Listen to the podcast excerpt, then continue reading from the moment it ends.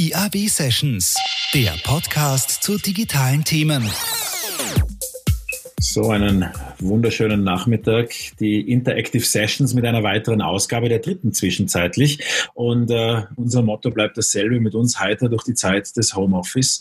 Wir versuchen alle Homeoffice-Plätze mindestens dieses Landes miteinander einmal zu verbinden. Und unsere Mission äh, ist fast erfüllt, noch nicht ganz. Wir bewegen uns langsam aus dem Lockdown raus, in Österreich etwas schneller als in Deutschland. Zahlen dafür wird auch unser heutiger Gast liefern, Valentin Stalf von N26, CEO, Co-Gründer ist bei uns. Hi Valentin. Hi Gerold, danke, danke vielmals für die Einladung. Ich freue mich auf unser Gespräch. Ja, ich freue mich auch. Ähm, mein Name ist Gerold Riedmann, freue mich sehr, dass ihr alle dabei seid. Wir haben heute sozusagen eine kleine Eurovisionsschalte unserer kleinen, feinen Sendung, denn die IAW-Sessions sind ja eigentlich eine Dienstleistung mit Herz des Teams der Interactive West. Das ist, wie der Valentin weiß, weil er letzten Sommer da war, die größte Digitalkonferenz am Bodensee, die auch dieses Jahr stattfinden wird als digitales Pop-up am 16. Juni. Aber äh, wir haben heute gedacht, komm, lass uns das etwas größer denken. Deshalb begrüßen wir auch die Zuschauerinnen und Zuschauer vom Brutkasten, Österreichs Startup-Magazin Nummer eins äh, für Digitalwirtschaft, für Innovation.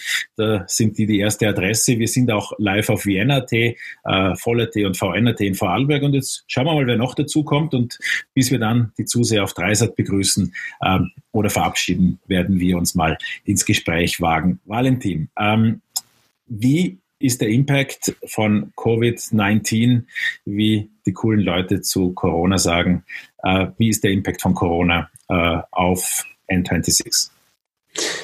Ja, wir haben äh, natürlich viel, verschiedenste Dimensionen, wo uns das Virus beeinflusst. Und ich glaube, das, was jeder auch, der zuhört, nachvollziehen kann, ist, es beeinflusst uns natürlich, wie wir täglich zusammenarbeiten. Wir haben mittlerweile über 1000 Mitarbeiter an verschiedenen Standorten äh, in Europa, also mit Berlin der größte Standort. Wir haben einen kleineren Standort in Wien und auch in Barcelona. Ein Barcelona jetzt zum Beispiel eine Region, die stärker betroffen war, auch von dem Lockdown, als, als jetzt zum Beispiel wir das in Wien oder in Österreich gewöhnt sind oder auch in, in, in Berlin. Und dann haben wir noch ein Office äh, auch in New York. Auch dort ist der Lockdown natürlich nochmal stärker gewesen als jetzt wieder in Österreich. Äh, das heißt, das eine Thema, was uns sicher betrifft, ist, diese Zusammenarbeit verändert sich komplett. Wir machen alles über Videokonferenzen.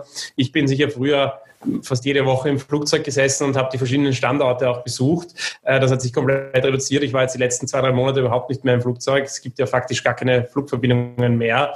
Das hat einerseits natürlich Vorteile für die Umwelt. Auf der anderen Seite ist es natürlich so, dass man natürlich den persönlichen Kontakt zu den Mitarbeitern und auch die einzelnen Mitarbeiter untereinander natürlich schon vermisst, weil man muss anders managen und man muss auch ähm, äh, über Videos sind nicht alle Dinge so einfach. Das ist das eine. Das andere ist, wenn man mehr das Business betrachtet, äh, ähm, ich glaube, insgesamt gehen auch, gehen auch die Mitarbeiter mit der Situation eigentlich sehr gut um. Ich bin sehr positiv überrascht eigentlich, dass die Leute auch diese Videokonferenzen gut annehmen und wir sehen auch teilweise ein bisschen mehr Produktivität. Auf der anderen Seite das Business. Ähm, wir sind sicher weniger betroffen, würde ich jetzt sagen, als, als andere Startups, vor allem Startups im, im Travel-Bereich, die wahrscheinlich von, von einem Umsatz, den sie hatten, auf einen Umsatz Null gefallen sind in vielen Bereichen. Wenn wir uns zum Beispiel Flixbus anschauen oder wenn wir uns äh, ähm, andere Leute anschauen wie Get Your Guide, die, die sind viel, viel stärker natürlich getroffen als uns. Ähm, wo wir hauptsächlich businessseitig betroffen sind äh, von der Krise ist, die Leute brauchen nach wie vor ein Bankkonto. Äh, sie geben aber natürlich weniger aus. Das heißt, wir haben schon gesehen, dass unsere Kartenumsätze, also die Ausgaben äh, oder Überweisungen teilweise 30, 40 Prozent auch eingebrochen sind, vor allem in den Tagen, äh, wo es Lockdown gegeben hat. Und das können wir sich auch wieder nachvollziehen wenn wir uns jetzt überlegen, wie viel weniger wir alle in den letzten Monaten eigentlich ausgegeben haben, weil wir nicht mehr essen gehen können, weil wir vielleicht auch keinen Urlaub buchen können, das sehen wir natürlich eins zu eins auf den Bankkonten. Wir haben einen Effekt bei uns, der vielleicht nicht ganz so ähm, ähm klar ist. Wir sehen zusätzlich, dass sich die Account Balance, also die Kontoeinlagen, im Durchschnitt aber erhöht haben. Das ist eine sehr interessante äh, Beobachtung. Das hätte ich mir jetzt intuitiv vor der Krise nicht ge gedacht. Aber wir sehen in Europa ein sehr, sehr ausgereiftes und gutes Sozialnetz. Das heißt, die Krise schlägt ja nicht direkt durch auf, auf das, das Einkommen bei den meisten Leuten. Ja, ähm, und wir sehen aber auf der anderen Seite, dass wir keine Ausgabemöglichkeiten mehr haben. Also auch eine, eine Situation, die es eigentlich noch nie gegeben hat. Und deswegen haben die Leute eigentlich Account Balances, die nach oben gehen, äh, Kontostände, die nach oben gehen. Also zumindest heute noch. Man wird sehen, wenn die Krise anhält, ob sich das dann wieder reduziert. Aber wir sehen, äh, wir haben im April zum Beispiel im Krisenmonat sozusagen einen der höchsten Inflows überhaupt gehabt in der N26-Geschichte. Äh, und äh, das ist ein, ein Trend, den ich so jetzt, bevor ich mich intensiv damit beschäftigt habe, gar nicht, gar nicht gesehen hätte.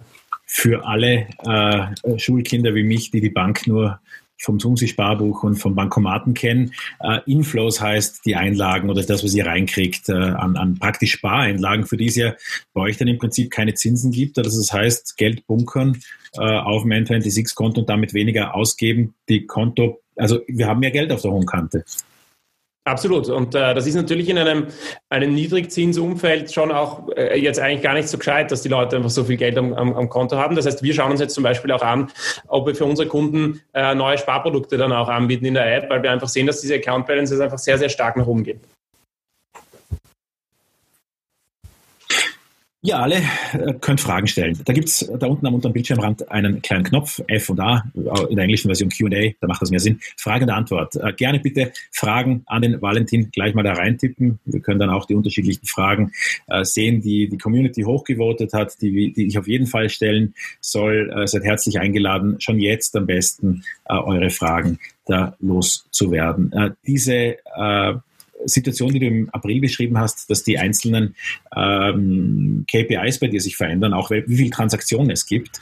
Ähm, wie, wie, hat sich das in den letzten Wochen, in den letzten Tagen entwickelt, wo es jetzt in Österreich schneller und in Deutschland aber auch deutlich wieder nach oben geht? Ja, also wir sehen da auch wieder einen Trend, dass, wie ich gesagt habe, die Transaktionen bei uns 30, 40 Prozent eingebrochen sind, wie dieser Lockdown da war, auch wieder unterschiedlich von Region zu Region. Aber wir haben jetzt schon auch gesehen, dass in den letzten Wochen, wo dieser Lockdown wieder ähm, aufgehoben wurde, dass Transaktionen teilweise in den verschiedenen Kategor Kategorien natürlich nach oben gegangen sind. Also wir sehen jetzt auch wieder einen Anstieg um 30 Prozent in diesen Kategorien und zwar schon in den ersten Wochen. Also wir sehen jetzt äh, wirklich auch eine, eine ganz direkte Korrelation. Also es ist nicht so, dass das jetzt einen der Lockdown aufgehoben wird und es dann Wochen dauert, bis die Leute wieder versuchen, Geld auszugeben, sondern ich glaube, es liegt auch daran, dass wir natürlich auch einen gewissen Rückstau an, an Investitionen oder Einkaufsbedarf hatten. Und deswegen sehen wir einen relativ schnellen Rebound. Wir werden sehen, ob das wieder zu einem Niveau wie vor der Krise zurückkehrt, weil ich glaube schon, dass die Leute konservativer geworden sind, auch wenn sie jetzt äh, zukünftig größere oder, oder Investitionen, die vielleicht nicht unbedingt, not, unbedingt notwendig sind, machen müssen. Und das müssen wir über die nächsten Monate ganz genau ähm, beobachten. Spannend ist auch, dass wir auch in der Krise gesehen haben, dass ja das, das Online, die Online-Ausgaben nach oben gegangen sind. Also wir haben schon gesehen, dass insgesamt wir zwar einen Einbruch haben, aber die Online-Ausgaben um fünf bis zehn Prozent zugenommen haben. Ja, und warum nur so wenig? Weil natürlich gewisse Kategorien komplett weggefallen sind. Also wenn du früher ein Hotel gebucht hast über, was weiß ich, Booking.com oder irgendeine andere Plattform, dann, dann war das natürlich eine Online-Transaktion. Diese Themen sind natürlich weggebrochen. Trotzdem haben wir die, die Online-Ausgaben nach oben gehen gesehen. Das heißt, es gibt gewisse Kategorien, wie zum Beispiel Online-Media-Streaming äh, und solche Themen oder, oder Musik hören online, die deutlich nach oben gegangen sind, aber sicher auch andere Kategorien wie, wie klassisches E-Commerce-Shopping, das nach oben gegangen ist. Und, äh, und wir werden jetzt sehen, wie sich das weiterentwickelt. Wo wir jetzt den größten Rebound sehen, ist natürlich im Einzelhandel, weil die meisten Sachen waren da eben zu. Ähm, und, äh, und jetzt, wie das, der Lockdown aufgehoben wird, sehen wir da, dass teilweise 50, 60 Prozent mehr ausgegeben wird als in den Wochen davor. Valentin, ich habe eine Frage. Du hast jetzt ja drei Kategorien erwähnt und das hört ja praktisch niemand zu. Und alle drei Kategorien passen zufällig genau auf Amazon. Äh, Videostreaming, Musik hören, da war auch E-Commerce dabei.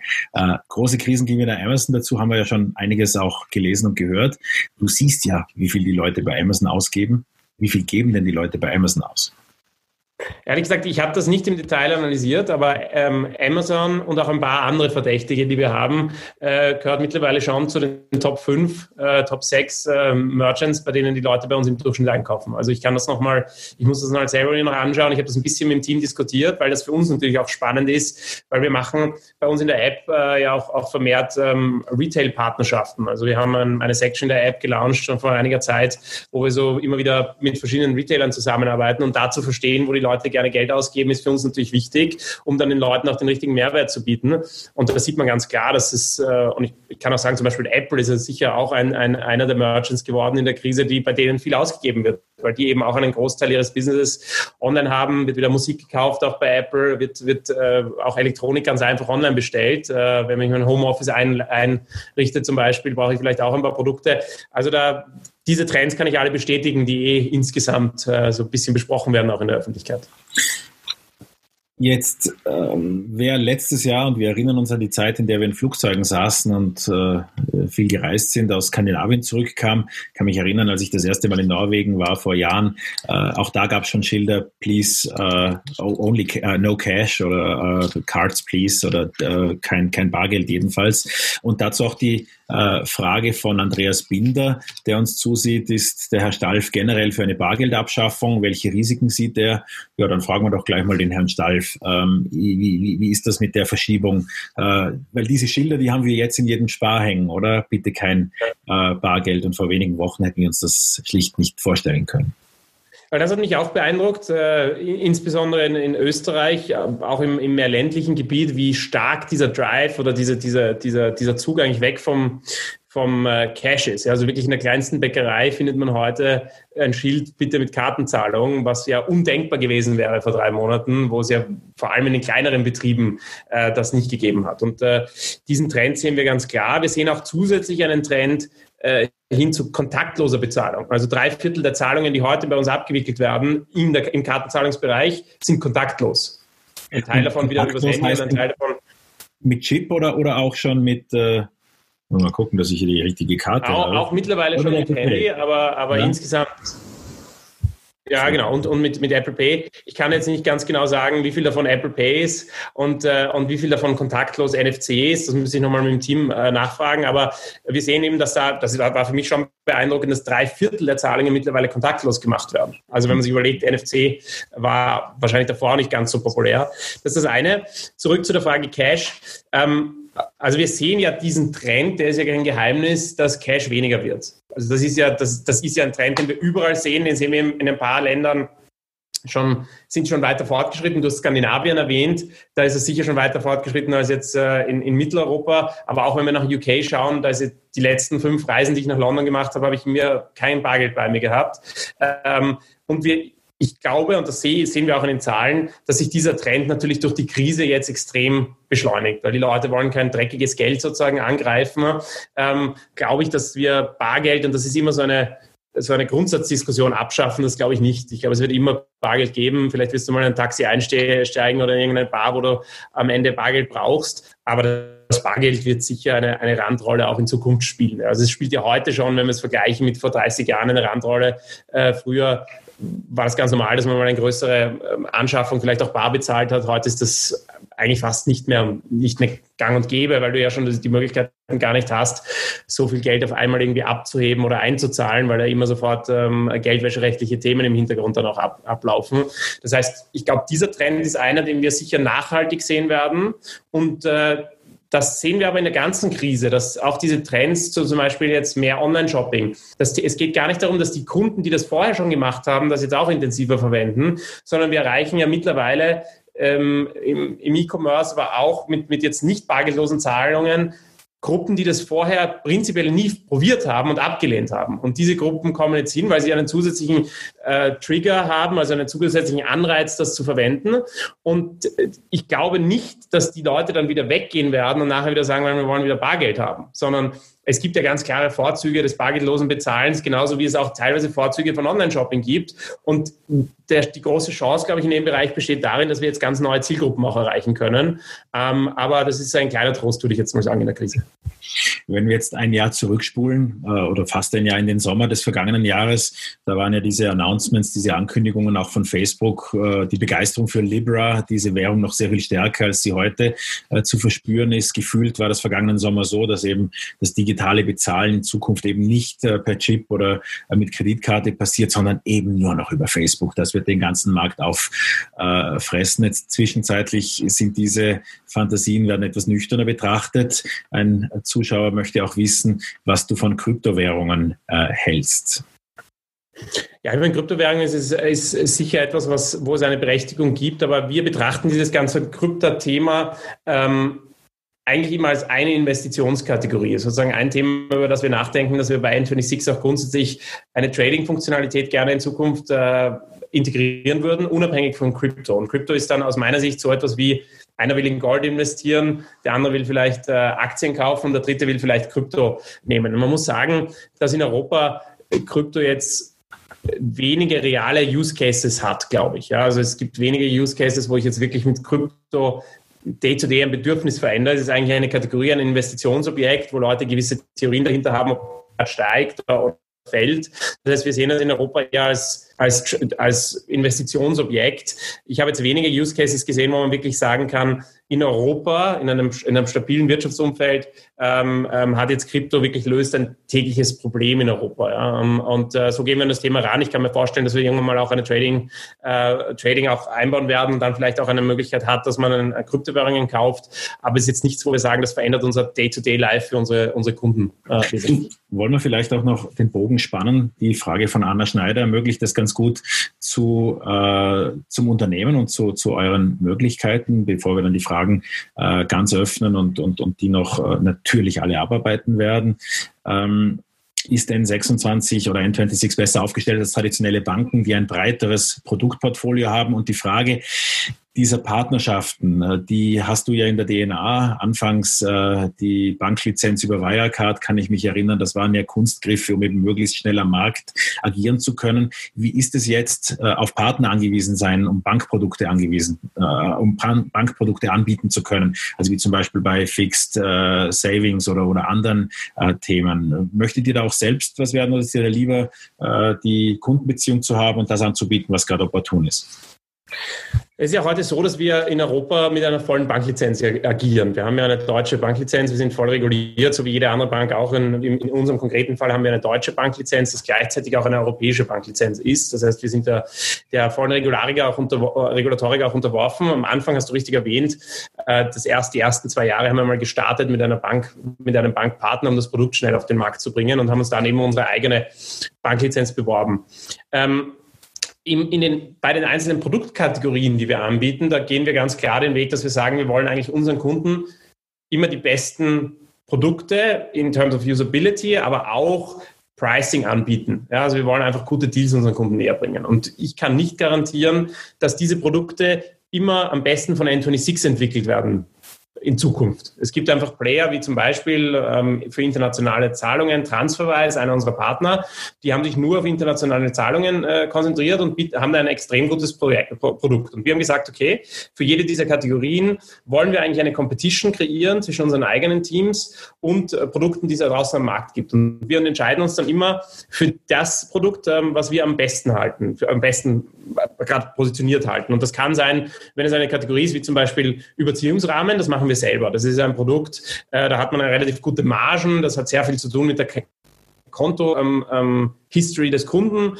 und da können wir eigentlich sehr schnell, sehr gut ein Produkt anbieten. Wenn es jetzt darum geht, können wir die höchsten Zinsen bezahlen, dann arbeiten wir hier mit Raisin zusammen. Das ist eine Plattform, die im Hintergrund wieder mit, mit 50 Banken in Europa zusammenarbeitet und jeder unserer Kunden kann dann mit einem Klick selber entscheiden, bei welcher Bank er welchen Zinssatz bekommt und, und das Konto mit dem höchsten Zinssatz auswählen, äh, ohne aber unsere App zu verlassen und für den Kunden eigentlich von der User Experience so, als wäre das ein Sparprodukt von uns. Und deswegen ja, bin ich da gar nicht so äh, auf eine Sache irgendwie versteift, dass wir sagen, okay, wir machen alle Produkte selbst oder wir geben alle Produkte nach außen. Wir haben regulatorisch die Möglichkeit, die meisten Produkte auch selber zu machen, aber wir stellen uns immer dem, dem Markt und sagen, okay, bei dem Produkt können wir eine Expertise einbringen, das wollen wir selber machen, bei dem Produkt geben wir es an Externe. Und es gibt auch Kombinationen. Also wenn wir jetzt zum Beispiel nochmal in das Thema Konsumentenkredite geht, also ungesicherte Kredite, die wir heute auch anbieten, dann äh, machen wir die teilweise selber.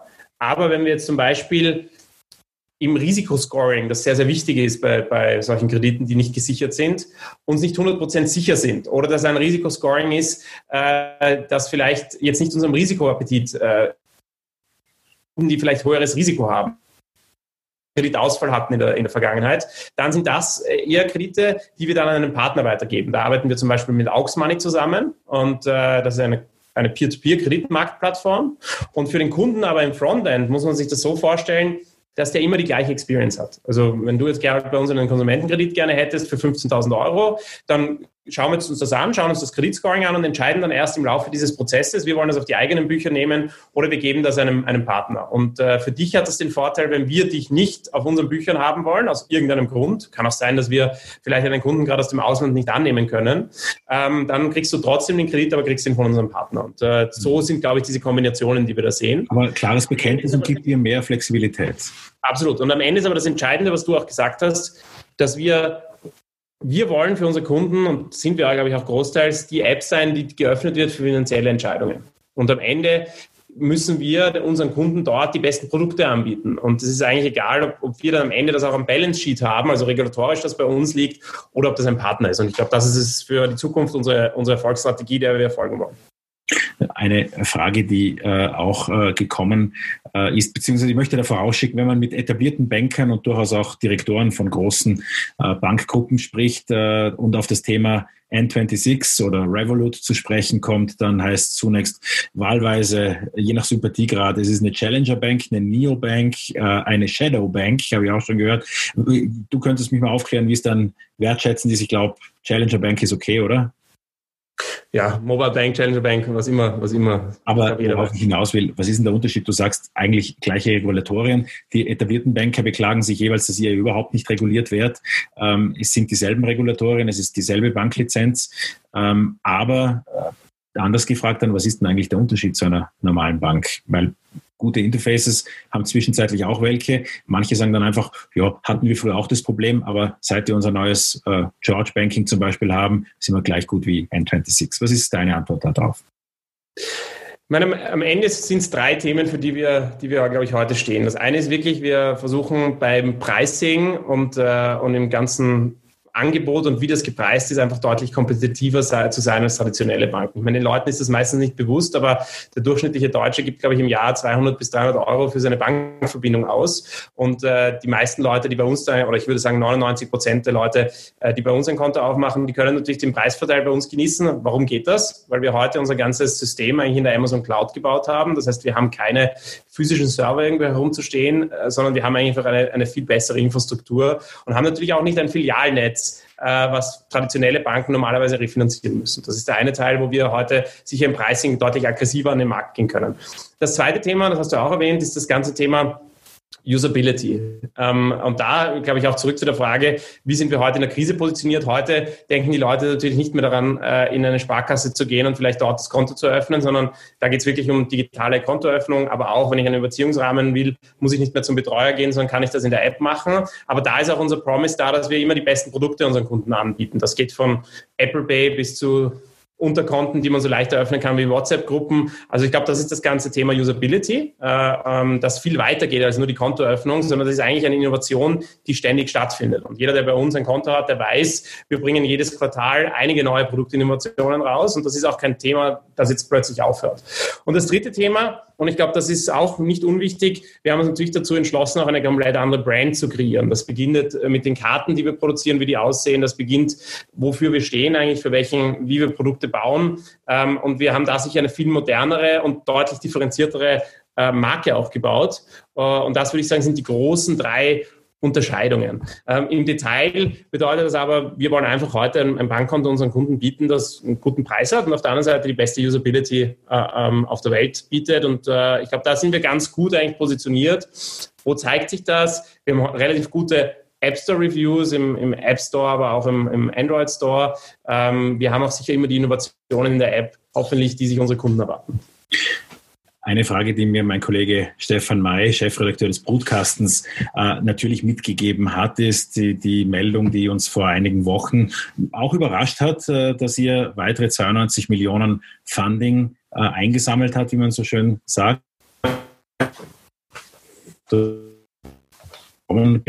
Mitten in der Krise, ungewöhnlicher Zeitpunkt. Äh, gute Nachricht äh, oder schlechte Nachricht? Oder wie ist die Geschichte hinter, diesem, hinter dieser erweiterten Runde zu sehen? Also wir haben, äh, wir haben ja in der Größe unserer Company haben wir ongoing Discussions mit Investoren immer die ganze Zeit. Und wir haben äh, schon, bevor die Krise überhaupt im Ansätzen überhaupt absehbar war, haben wir natürlich mit unseren Investoren immer wieder gesprochen, ähm, um auch zukünftige Finanzierungsrunden zu planen. Und da gab es eigentlich relativ hohes Interesse von unseren existierenden Investoren auch wieder Geld äh, zur Verfügung oder mehr Geld noch in, in N26 auch äh, zu, ähm, ähm, zu investieren.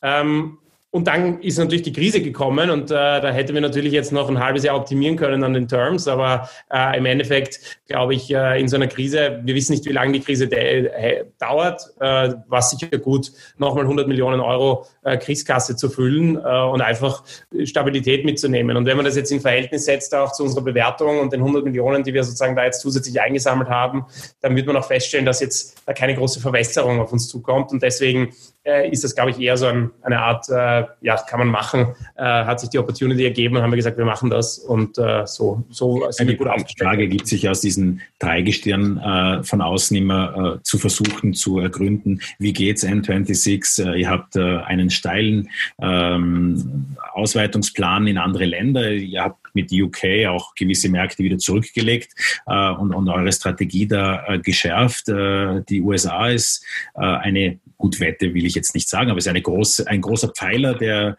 der, des Wachstums. Ähm, ihr habt äh, die Schweiz, äh, glaube ich, announced und, und, und, und verschiedene andere Pläne.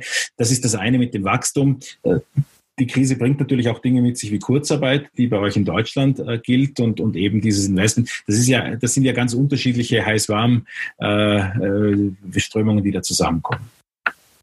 Ja, also einerseits ist es natürlich so, und du hast das richtig gesagt, USA ist für uns sicher äh, eine, eine Art Wette natürlich auch. Also es ist ein, ein Markt, da sind wir bei weitem nicht so groß wie in Europa und wir sind dort hingegangen, weil wir gesagt haben, wir haben die Chance, dort etwas Großes aufzubauen und das, das ist auch so. Und wir sind sicher dort noch nicht in einer Phase, so wie wir es in anderen Ländern sind, wo wir sagen, okay, wir haben schon eine Million, zwei Millionen Kunden, sondern wir haben dort, ich glaube, sehr erfolgreich, 250.000, mehr als 250.000 Kunden aufgebaut in den ersten acht Monaten.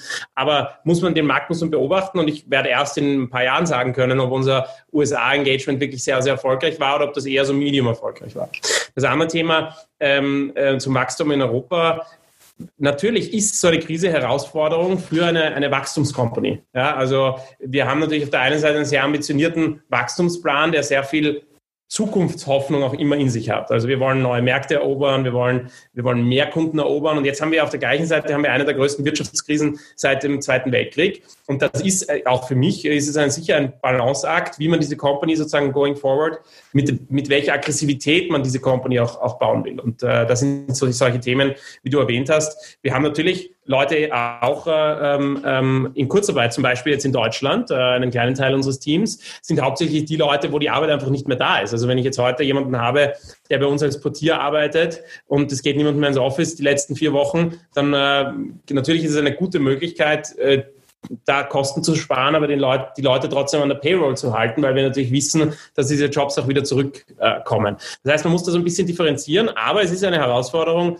da auch in einer Krise die richtige Aggressivität an, an, den, an den Tag zu legen. Und, und ich muss schon auch sagen, wir sind auch mit dem Zukunftsoutlook natürlich konservativer geworden. Ja, also wenn, wenn ich, ich weiß nicht, ich kann persönlich nicht genau sagen, wo wir Ende des Jahres jetzt mit der Krise stehen werden. Und das müssen wir einfach, wenn wir ähm, responsible eine Company bauen wollen für die nächsten fünf bis zehn Jahre, bedeutet das auch, wir müssen dann ein bisschen weniger aggressiv vielleicht äh, in gewisse Wachstumsthemen investieren. Wir, wir konzentrieren uns auf die Kernmärkte. Also das, das sind ganz normale Themen, glaube ich, die die Leute auch von anderen Firmen kennen. Und die muss man auch als, als Startup sehr, sehr ernst nehmen.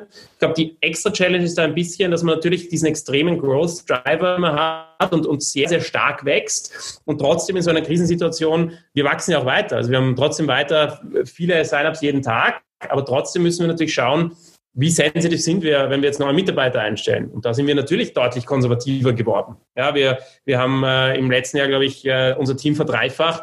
Dieses Jahr werden wir wahrscheinlich am Headcount sehr, sehr ähnlich bleiben. Wir stellen noch Leute ein, aber wir haben natürlich auch Leute, die wieder ganz normalen, äh, die unser Unternehmen auch teilweise verlassen. Die besetzen wir natürlich nach und solche Themen, aber wir sind deutlich konservativer geworden. Wenn das jetzt ein Investoren-Call wäre, äh, was wäre dein Top-Thema? Äh, was, was ist bei dir im Kopf momentan das, was dich unternehmerisch äh, ja, umgibt? Ja, also ich glaube, es ist sicher ähm, sozusagen, wie jetzt sich die Krise äh, in den nächsten Monaten eigentlich, was sich abzeichnet. Also wir haben jetzt wirklich, es ist ja jetzt so ein bisschen nach April, wir haben jetzt schon Mitte Mai, aber wir sehen jetzt so, wenn man die, die Daten jetzt mehr analysiert als April, April war sicher der Monat, wo die Krise am meisten zugeschlagen hat. Wir haben jetzt die ersten Mai-Daten auch, ähm, sehen, dass das wieder nach oben geht. Und ich glaube, das Hauptthema mit dem sich alle beschäftigen, ist wirklich, wie schnell werden wir diesen Rebound sehen? Ja, welche Trends werden einfach nachhaltig da auch bleiben? Also ein Trend, der für uns sehr positiv ist, das haben wir vorher schon erwähnt, ist der Trend weg vom Cash. Ja, wir haben äh, zum Beispiel ich glaube, 40 Prozent weniger Kosten auf der ATM-Seite. Das ist ein positiver Trend jetzt für uns. Ähm, aber äh, das sind so die Hauptthemen, glaube ich, um die es geht. Dann natürlich auch internationale Wachstumsstrategie. Ja, also wir wollten ja nächstes Jahr auch äh, eventuell in Brasilien starten. Ähm, müssen wir schauen, wie stark Brasilien von der Krise auch getroffen wird, ob das überhaupt möglich ist und ob das überhaupt sinnvoll ist, in so ein Land zu gehen mit einem neuen Unternehmen. Das sind so die, die Hauptthemen, ich glaube, mit denen wir uns beschäftigen. Aber auch, wie aggressiv sollen wir zum Beispiel unser Team weiter aufbauen? Ja, sollen wir jetzt bei einem, äh, bei einem Headcount bleiben um die 1000 Leute oder wollen wir eigentlich unser Team weiter aggressiv aufbauen auf, äh, auf 2000 Leute? Das sind so Themen, die man dann sehr, sehr stark mit Investoren bespricht. Und da gibt es auch unterschiedliche Strategien. Wir haben zum Beispiel unser Wiener Office. Da ist es ganz klar, das ist ein kleines Office. Da sind wir, glaube ich, ungefähr 20, 15 bis 20 Leute. Das wollen wir natürlich noch weiter aufbauen. Ja, da werden wir auch weiterhin Leute einstellen. Wir haben äh, ein, ein Büro in, in, in Berlin da sind wir irgendwie 900, 900.000 Leute, die in Berlin sitzen. Das wird wahrscheinlich jetzt über dieses Jahr eher so ein bisschen flach, flach bleiben im Headcount. Also werden wir jetzt nicht ex extrem aggressiver ähm, einstellen. Und äh, so muss man das für jedes Office und jede Region sich dann getrennt anschauen. Zum Abschluss äh, wollen wir noch versuchen, äh, einige Fragen abzuarbeiten, sozusagen mit der Bitte um jeweils äh, äh Stichworte beziehungsweise eine, eine, eine kurze Antwort. Ähm, wie reagierst du momentan in Bezug auf Kredite durch Corona? Vergebt ihr zurückhaltender? Ähm, und wie äh, ist die momentane Unsicherheit bei den Rückzahlungen? Ja, wir haben ja insgesamt als, als Anthony Sixon das vielleicht positiv, weil vorher auch die Frage, was unterscheidet uns eigentlich von den traditionellen Banken? Äh, wir haben grundsätzlich nicht so ein großes Kreditbuch. Das heißt, Banken haben immer Angst, wenn so eine Krise kommt, dass es viele Ausfälle gibt. Wir sind da relativ konservativ. Wir machen ein bisschen Konsumentenkredite, Überziehungsrahmen, aber wir haben jetzt nicht große, große Kreditlinien laufen für unsere Kunden. Wir sind da jetzt nicht extrem konservativer geworden. Was wir schon gesehen haben, wenn wir Leute haben mit schlechter Bonität, äh, die wir an Partner vielleicht zum Beispiel weitergeben wollen oder aus Grund von anderen Gründen, dass die Partner schon deutlich konservativer äh, geworden sind. Also ich glaube, Leute, die jetzt nicht die Top-Bonität mitbringen, haben in so einer Krise natürlich schon Schwierigkeiten, äh, Kredite noch zu bekommen. Du hast eingangs die großen äh, Spender, die großen Kunden äh, bei oder die, die, diejenigen Partner, zu denen Geld hinfließt, erwähnt. Nummer in den Top 5 sei Amazon, sagtest du, Axel Schneider möchte wissen, wer sind die anderen vier? Ja, die kann ich, kann ich nicht äh, alle jetzt wiedergeben. Ich kann mich nur erinnern, ich habe diese Diskussion gehabt mit unserem Team natürlich. Ich weiß, dass Amazon da drinnen war. Ich weiß, dass Apple zum Beispiel da drinnen war. Und ich bin mir nicht sicher. Ich glaube, wir haben sogar dazu was veröffentlicht oder wir werden noch was veröffentlichen in den nächsten Wochen, auch zu diesen Trends, wie sich das ähm, Ausgabeverhalten ähm, verändern wird. Also äh, gerne uns folgen und dann gibt es da mehr News dazu. Sehr gut. Dann, äh, was ist eure primäre Zielgruppe? Sehr viele Menschen verwenden ja N26 äh, und First Mover. Stimmt das so überhaupt oder hat es da schon einen Shift gegeben?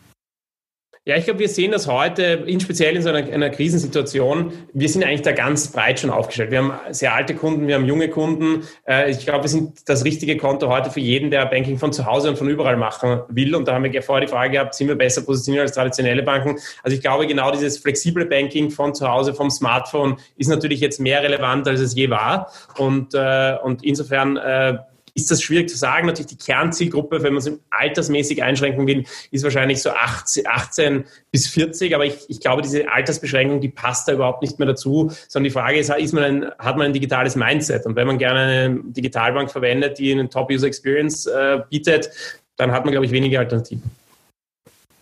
Und Julian Egle stellt zum Abschluss quasi die Frage deines Lebens sozusagen. Ähm, würdest du mit aktuellem Wissensstand nochmal äh, eine Challenger Bank gründen? Und falls ja, was würdest du anders machen? Fokus, hat man zu viel, zu früh zu viele Anteile hergegeben? Die gute alte Gründerfrage. Äh, aber Mr. Unicorn, was antworten Sie?